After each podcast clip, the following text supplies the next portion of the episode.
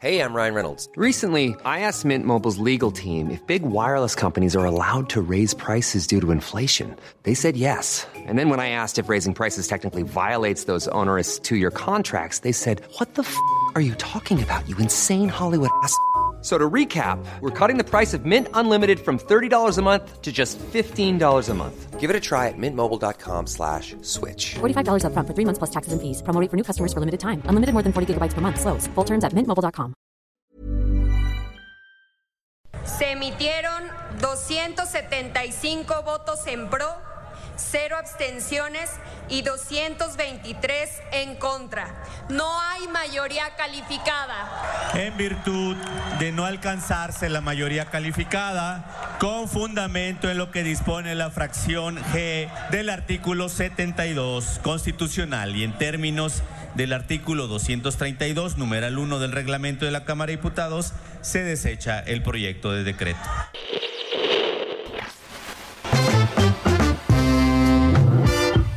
El Ciudadano Político, el podcast de Max Kaiser. Conocer y entender la política mexicana para crear ciudadanos capaces de reconstruir su democracia. Hola, yo soy Max Kaiser y esto es El Ciudadano Político, el espacio en el que tú y yo analizamos los diferentes temas de la política nacional e internacional con el objeto de entender lo que importa para nosotros, lo que impacta en nuestra vida, para poder participar en las grandes discusiones de la política nacional, para contribuir, para estar ahí, para estar presente, para ser un actor, para ser un ciudadano político.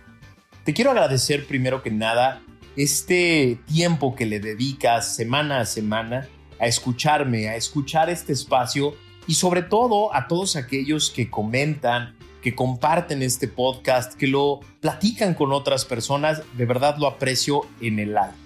Hoy vamos a analizar un tema que para mí es fascinante. Las victorias y las derrotas en la política. Se dice que en política no hay victorias eternas ni derrotas finales. Esto es súper interesante. ¿Qué quiere decir que no haya victorias eternas?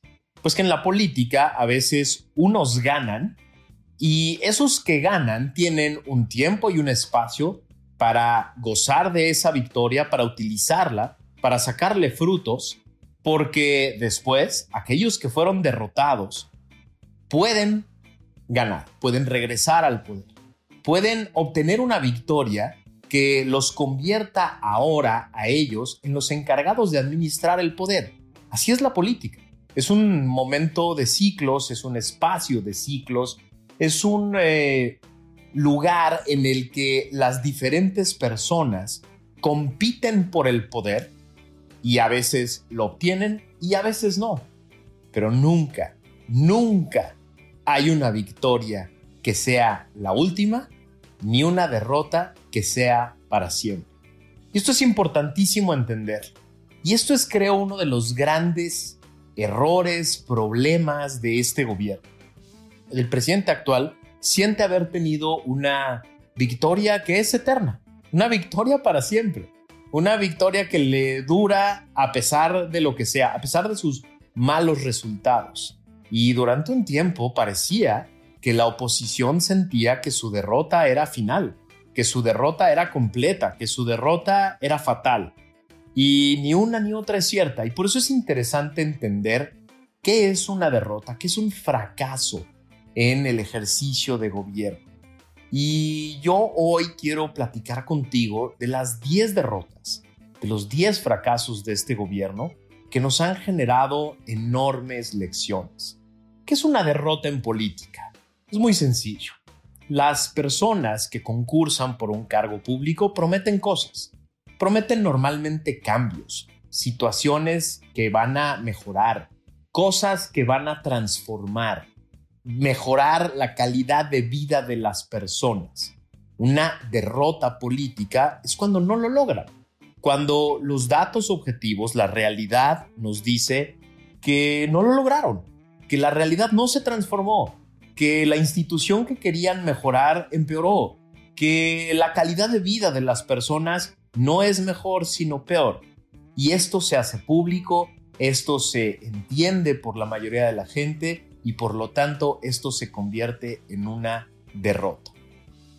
Yo prefiero hablar de derrotas cuando tengo en la mano datos duros, elementos concretos, situaciones concretas de las que puedo hablar y que podemos analizar, porque si no parece que solo es un tema de opiniones, un tema de percepciones. Las derrotas no son simplemente percepciones de uno u otro bando. Sí es cierto, los diferentes bandos suelen exagerar las derrotas del de enfrente y las victorias propias, es normal. Es perfectamente normal en política que quienes ganaron presuman el triunfo, lo utilicen de todas las maneras posibles y lo asuman como un triunfo permanente, un triunfo para siempre. Lo mismo es normal que un grupo exagere las consecuencias, las circunstancias, los efectos que puede tener la derrota de el grupo de enfrente. Es perfectamente normal.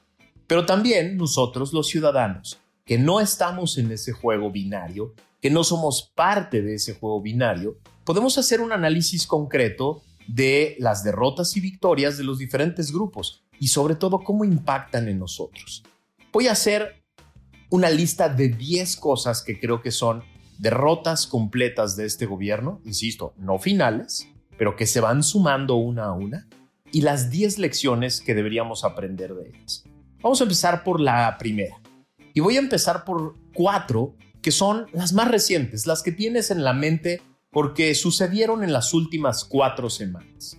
La primera es la revocación de mandato, esta farsa de la que ya hemos platicado, que yo estoy seguro, y hay elementos concretos para decirlo así, que es una derrota, es un gran fracaso. ¿Por qué? Porque durante meses el presidente de la República lo convirtió en su gran momento, en su gran batalla. Esa batalla que iba a pelear contra personas que iban a tratar de quitarle el mandato, de arrebatarle el mandato, de revocarle el mandato. Anduvo picando a todo mundo, anduvo diciéndole a todo mundo que tenían que participar, que juntaran las firmas, que trataran de revocarle el mandato. Cuando no lo logró, mandó a su partido a generar una organización oscura para que buscara las firmas y a partir de ahí se cometieron todos los delitos posibles, todas las faltas electorales posibles para tratar de convocar a la gente, para tratar de llevarla el 10 de abril a las urnas. Y lo que logró el presidente es una participación del 17.5%.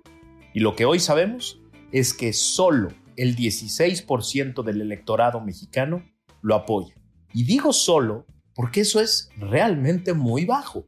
Habíamos estado escuchando que este presidente era súper popular, que lo querían por todo México, que tenía el aprecio y el apoyo activo de millones de personas. Y lo que hoy sabemos con datos objetivos es que después de lanzar el aparato completo a promover la revocación, tiene 16% del electorado. 17.7% de las y los ciudadanos inscritos que pudieron votar pudieron hacerlo.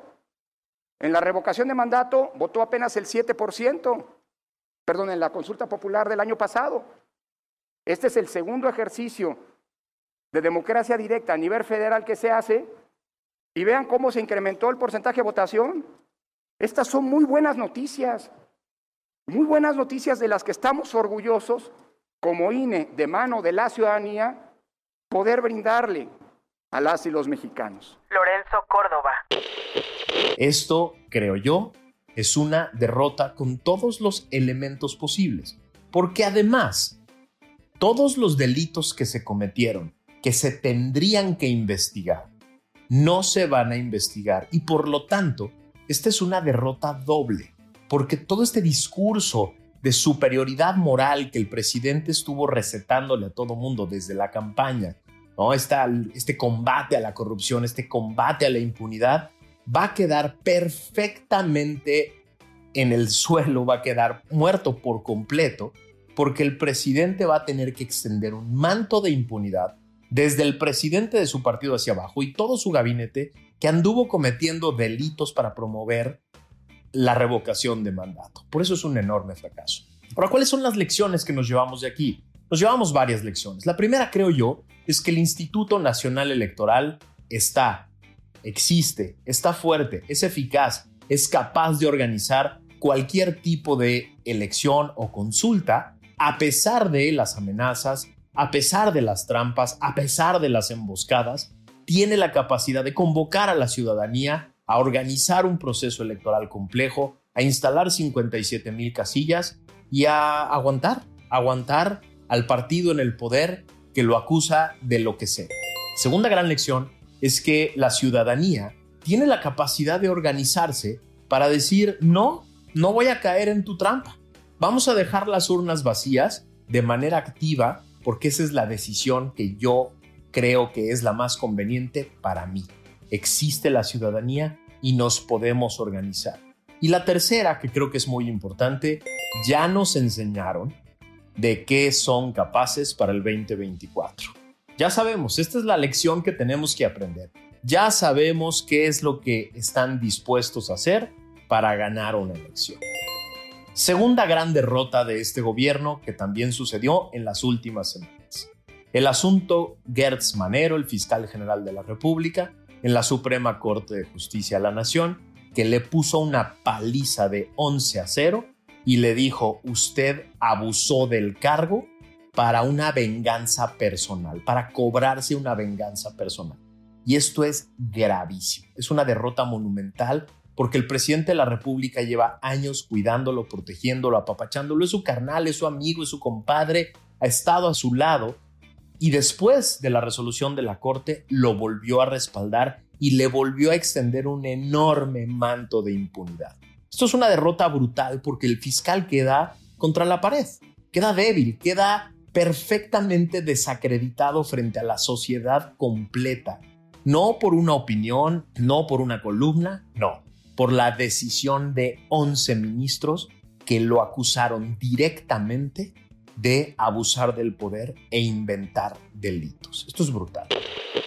Las pruebas de que disponía la jueza penal responsable no eran suficientes para mandar a prenderla por el delito de homicidio, de modo que debe otorgarse el amparo liso y llano para que sin más se cancele esa orden de aprehensión. Aguilar. ¿Cuál es la lección que obtenemos de aquí? Es una lección muy interesante porque tanto la familia como la sociedad civil en su conjunto se pasó meses presionando por todos los canales posibles de que hubiera justicia, que hubiera justicia completa, no simplemente expresiones. Y los ciudadanos, desde todas las redes posibles, se dedicaron a presionar ministro por ministro, a decirles, los estamos viendo, los estamos observando y queremos justicia en este caso. Y los ministros de la Corte, esta vez, en esta ocasión, tuvieron la capacidad y tuvieron la congruencia de dar justicia, librar a la persona que estaba de manera ilegal en la cárcel y esto se, esto se convierte en una derrota monumental y en una gran lección para nosotros. Podemos presionar a las autoridades y hacerlos sentir arropados por los ciudadanos. Pero la otra gran lección es que hay poder judicial. Sí, con todas sus fallas, con todos sus defectos, con todas las carencias y con todos los problemas que de pronto la Corte demuestra con resoluciones que nos sorprenden a todos.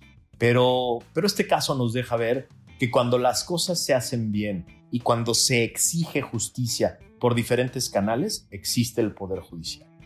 Tercera gran lección, la reforma eléctrica. Esta gran apuesta que hizo el presidente de reestatizar la energía en México, de monopolizar la generación, la transmisión, la administración, la distribución de electricidad, el domingo de resurrección resucitó la oposición y le propinó una de las peores derrotas a este gobierno. Es una enorme derrota porque el presidente hizo todo lo que pudo para tratar de voltear a 50 diputados que necesitaba para generar una mayoría calificada y no pudo. Y esto es importantísimo entender.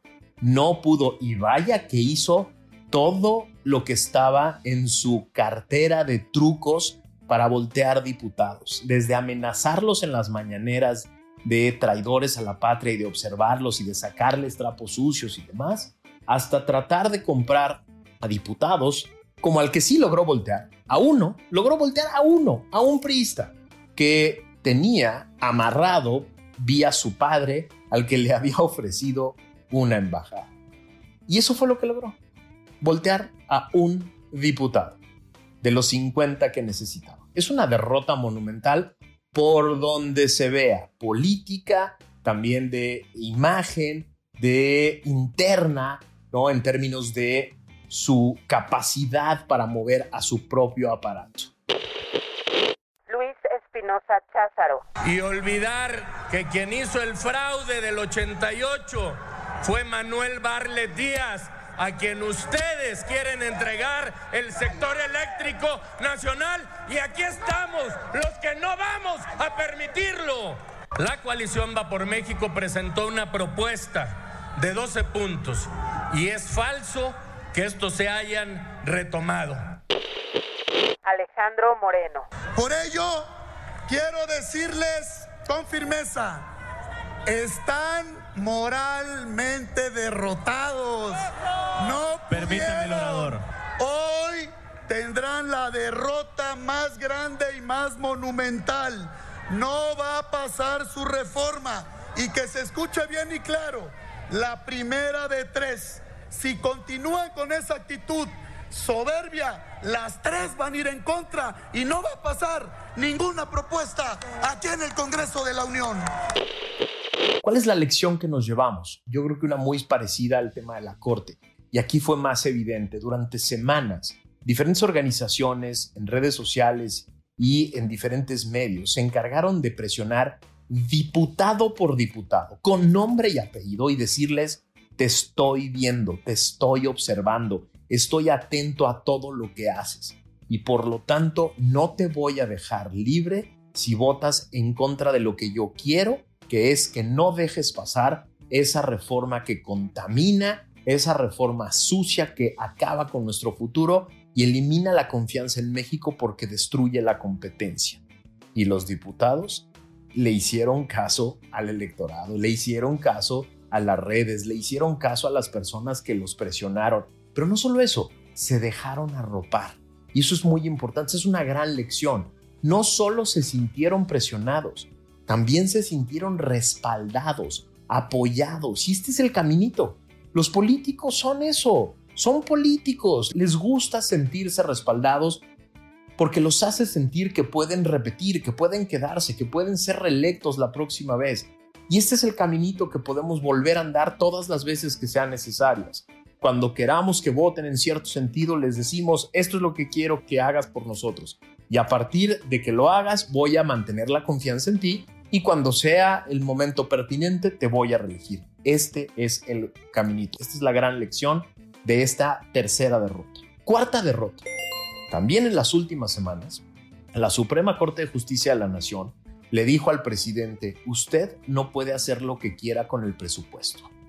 La Cámara de Diputados es la encargada de hacer el presupuesto, de hacer las reglas del presupuesto, de definir cómo se gasta, cómo se ahorra, qué pasa con los ahorros, y usted tiene la obligación de guardar esa lana que no se gastó por incompetente, por incapaz o por ahorro y dejarle la decisión a la Cámara de Diputados. Este es un golpe brutal porque el presidente sentía que el presupuesto era su alcancía y que podía hacer lo que quisiera con esa lana.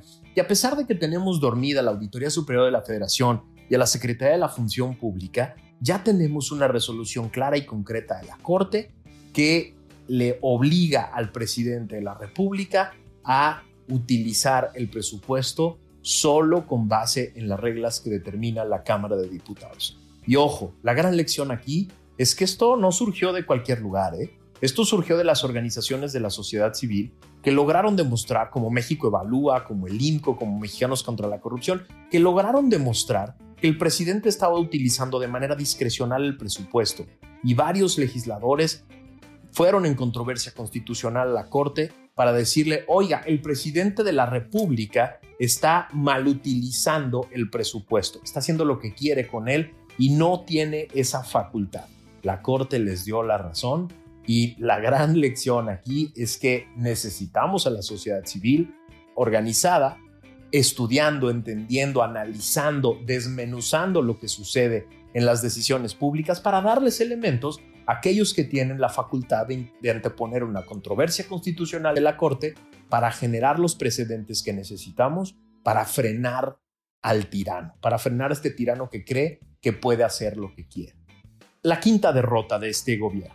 Ahora vamos a hablar de seis derrotas que están ahí prácticamente desde el principio.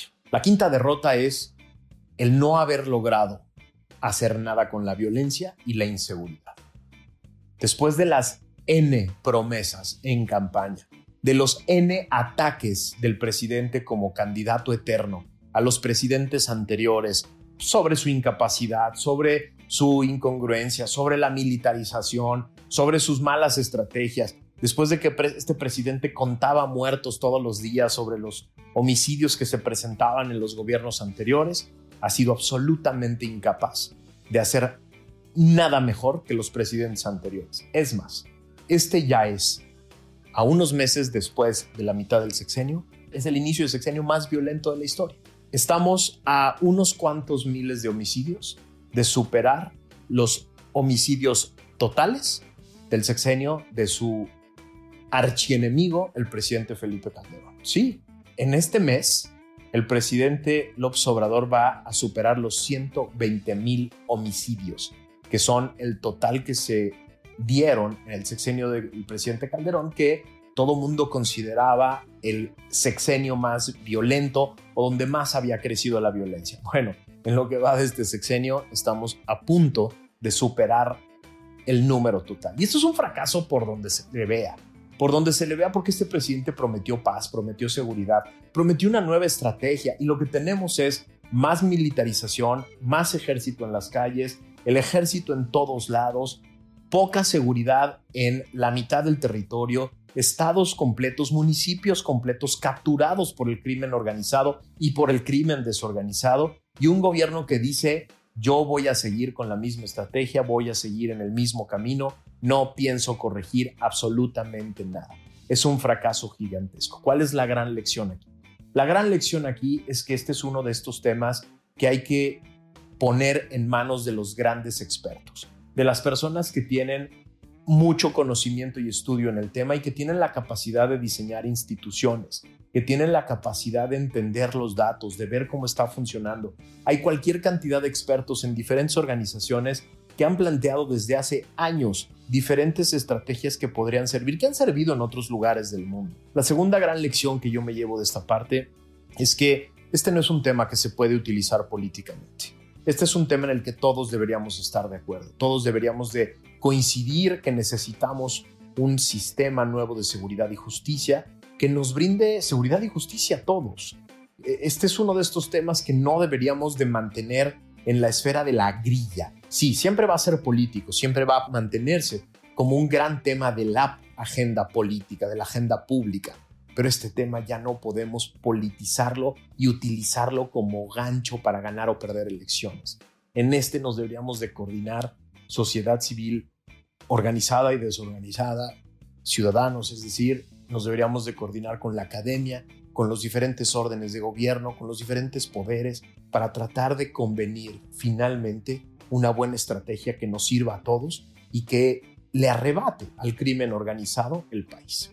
La sexta gran derrota de este presidente y de este gobierno es el combate a la corrupción. Este presidente prometió por todas las vías que pudo, de todas las maneras que pudo, que en su sexenio se iba a acabar con la corrupción. No solo no se ha acabado, estamos peor que nunca.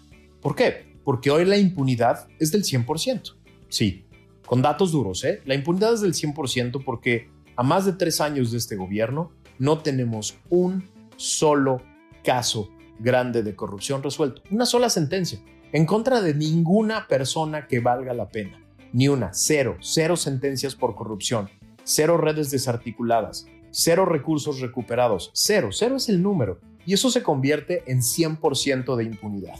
El presidente ya perdió los grandes casos que tenía.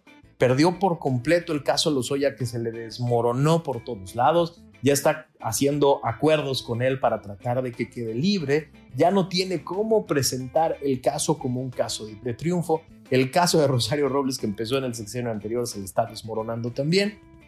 Y luego no tiene nada más. Ni uno solo, cero. Después del gobierno de Enrique Peña Nieto no tiene un solo caso, uno solo, que pueda presumir como investigado y sancionado en este gobierno. Y hemos visto escándalo tras escándalo de su familia, de sus cercanos, de sus aliados más prósperos que pues están metidos en todo tipo de escándalos de corrupción y lo único que hemos visto que hace el presidente es extenderles otra vez un manto de impunidad. ¿Cuál es la gran lección que nos llevamos de aquí?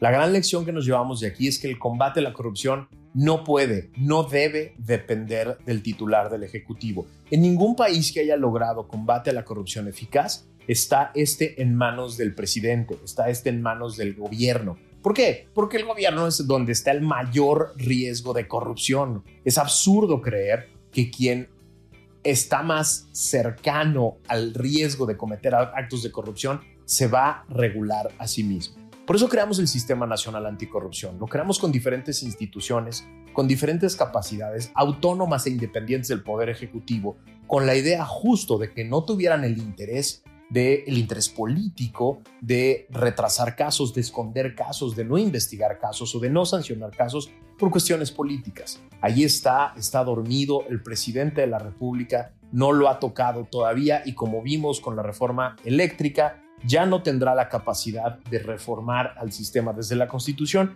y por lo tanto tendremos que recuperarlo, tendremos que recuperar todo lo que se había hecho desde el plano legislativo y consolidarlo en el plano de los hechos. Esa es la gran lección. El combate a la corrupción tiene que darse desde un sistema con autoridades autónomas e independientes, con capacidades completas que tengan en sus manos la detección, la investigación y la sanción de la corrupción.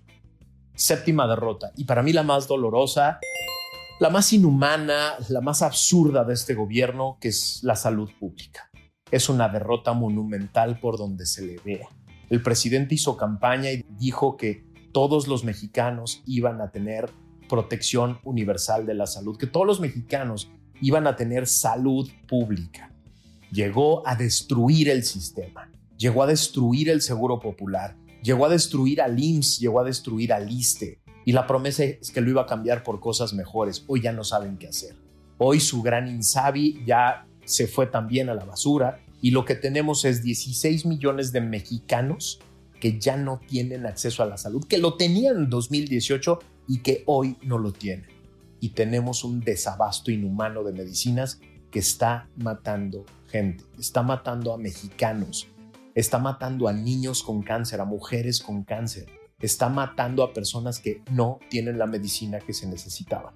Sí, antes del 2018 teníamos un sistema de salud pública precario, burocrático, complejo, lleno de corrupción, pero en ese sistema, las personas que hoy mueren sin su medicina tenían su medicina. Los niños que hoy no tienen quimioterapias tenían quimioterapias. Las mujeres que hoy no tienen su operación que necesitan para cáncer de seno eran operadas. Destruyeron el sistema de salud pública por necios, por soberbios y no corrigieron. Y hoy mexicanos mueren. Hace unos meses el presidente de la República dijo, me cambio el nombre si no se resuelve el desabasto de medicina. Meses después, se sigue llamando Andrés Manuel López Obrador y niños con cáncer siguen muriendo. ¿Cuál es la gran lección que yo me llevo de aquí? Que la salud pública debe ser un tema de expertos de salud pública, no de política, no de grilla, de expertos de salud pública que diseñen buenas instituciones, buenos métodos, buenas leyes, buenos procesos, que llenen las farmacias de medicinas, que nos den la mejor atención posible, que tengan el mejor recurso, presupuesto posible a su disposición para poder atender a la mayoría de los mexicanos. Esa es la gran lección que yo me llevo. La salud pública debería de estar vetada de la grilla y debería de estar solo en manos de los grandes expertos de salud pública, que tenemos muchos en este país, que tengan la capacidad de reconstruir el sistema y convertirlo en un sistema que dé salud a todos los mexicanos. La octava gran derrota de este gobierno, la economía. ¿Se acuerdan cuando hace algunos años muchos dijimos que era un peligro para México, en especial para la economía, y que nos acusaron de ser unos exagerados, unos retrógradas, unos clasistas y demás? Bueno, ya nos demostró este presidente de todas las maneras que pudo que era un peligro para la economía absolutamente un peligro para la economía. Lo puedes ver en las gráficas de Producto Interno Bruto y de inversión fija bruta. Ahí, en dos de las gráficas más importantes que determinan cómo funciona la economía, lo puedes ver clarísimo cómo a partir de la mitad del 2018 empezó a caer la economía y empezó a caer la inversión fija bruta y no se ha recuperado y como parece no se va a recuperar. ¿Por qué? Y aquí vienen las dos grandes lecciones. Porque la economía depende de la confianza y la confianza se da con la certeza. Y un gobierno que le dice a los inversionistas, yo voy a abusar del poder cuando quiera y cuando pueda, voy a violar las leyes cuando quiera y cuando pueda, voy a anular proyectos, voy a desconocer contratos cuando quiera y cuando pueda, genera desconfianza, porque genera poca certeza. Esta es una de las grandes lecciones. Para que haya una economía vibrante, creciente, que genere desarrollo, se requiere certeza para generar confianza. Esa es la primera gran lección que yo me llevo.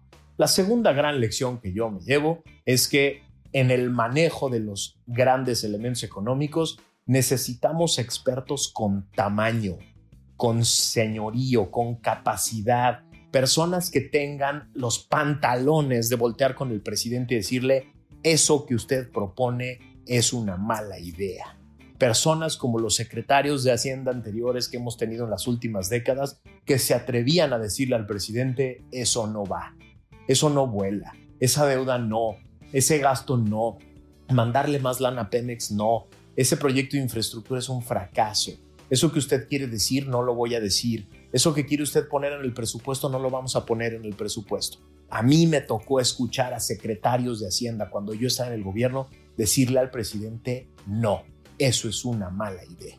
Y me tocó ver a presidentes decirle a su secretario de Hacienda, tiene usted razón. Lo que hemos tenido en estos últimos tres años son empleados. Empleados que simplemente le dicen que sí a todo lo que el presidente pide. Y es lo peor que puedes tener en el Ministerio de Economía que se encarga de las finanzas públicas de este país, porque eso genera toda la desconfianza del voto. La novena derrota de este presidente es su intento de control total a través de la destrucción institucional. Sí, ya vimos, destruyó muchas instituciones, pero no todas las que quería. Sobrevivieron los órganos autónomos y esos son su dolor de cabeza. Además del Poder Judicial, está sobreviviendo a su intento de destrucción institucional el INE, la COFESE, el IFETEL, el INAI, varios de estos órganos que se encargan de limitar el ejercicio del poder y transparentar el ejercicio del poder, están sobreviviendo a la manía tiránica de este presidente que quería destruir todas las instituciones que le son incómodas y que le impedían el ejercicio arbitrario y abierto y el abuso del poder completo del que pretendía desde el inicio del sexenio. Nos lo escribió en sus libros, ¿eh? No es una sorpresa para nadie, solo hay sorprendidos que no les gusta ver las señales. Nos los había avisado de todas las maneras que pudo, muchos no quisieron creerle, muchos no quisieron hacerle caso, pero ahí estaba, lo intentó y fracasó, gracias a Dios, fracasó. Para mí la gran lección aquí es dos cosas. La primera es, cuando un candidato te amenace que quiere destruir las instituciones, cuando un candidato se proclame presidente legítimo a pesar de haber perdido las elecciones y en ese acto te diga al diablo con sus instituciones, más vale que le creamos. Esa para mí es la primera gran lección. Cuando un candidato te dice que no va a cumplir la ley, que va a mandar al diablo a las instituciones, más vale que le creas. Segunda gran lección. Por eso tenemos que apostar a las instituciones apostar a la consolidación de instituciones, apostar a que haya las personas más capaces, más íntegras, más completas en las sillas que dirigen estas instituciones. Tenemos que apostar al desarrollo institucional de este país y a la consolidación de los grandes órganos autónomos que regulan y limitan el ejercicio del poder. Esa para mí es la gran lección. Y número 10, la derrota, el fracaso número 10 de este presidente el intento de destruir a la ciudadanía. No lo logró. Ya lo vio y ya se enojó. Ya vio que hay una ciudadanía activa, que sí se informa, que sí entiende, que no se deja manipular con slogans y con promesas baratas.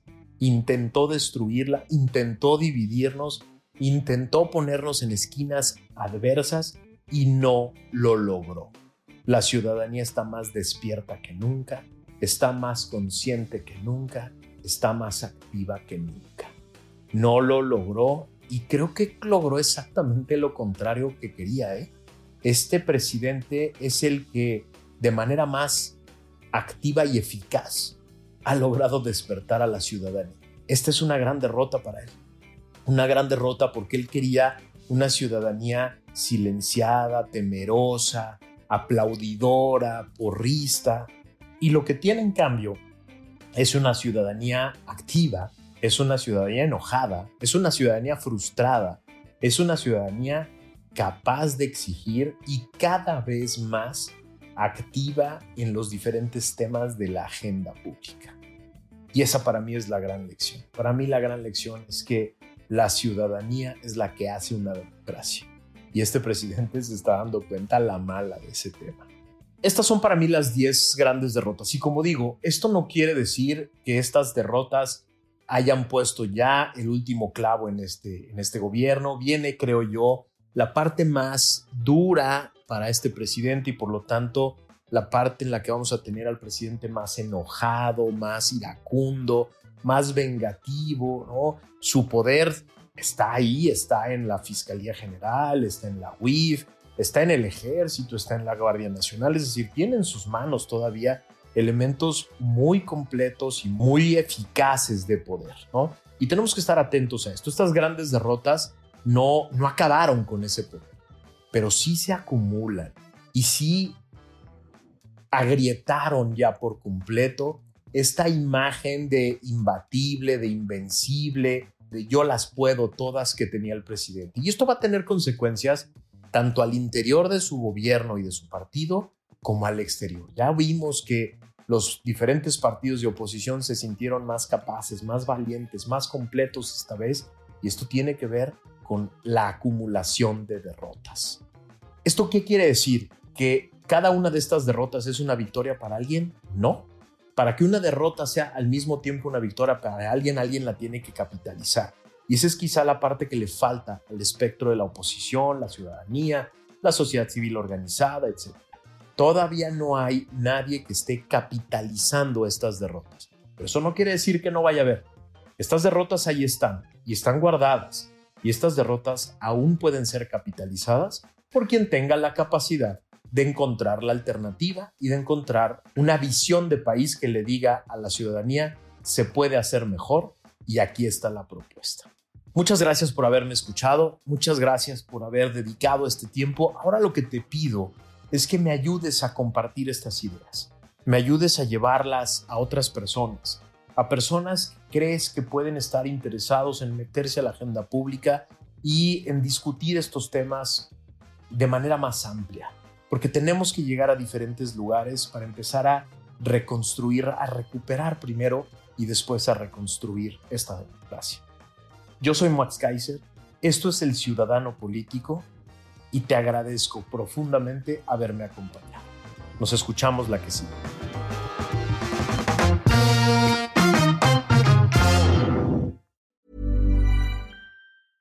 Imagine the softest sheets you've ever felt. Now imagine them getting even softer over time. That's what you'll feel with Bowl and Branch's organic cotton sheets. In a recent customer survey, 96% replied that Bowl and Branch sheets get softer with every wash. Start getting your best night's sleep in these sheets that get softer and softer for years to come. Try their sheets with a 30-night guarantee. Plus, get 15% off your first order at bowlandbranch.com. Code BUTTERY. Exclusions apply. See site for details.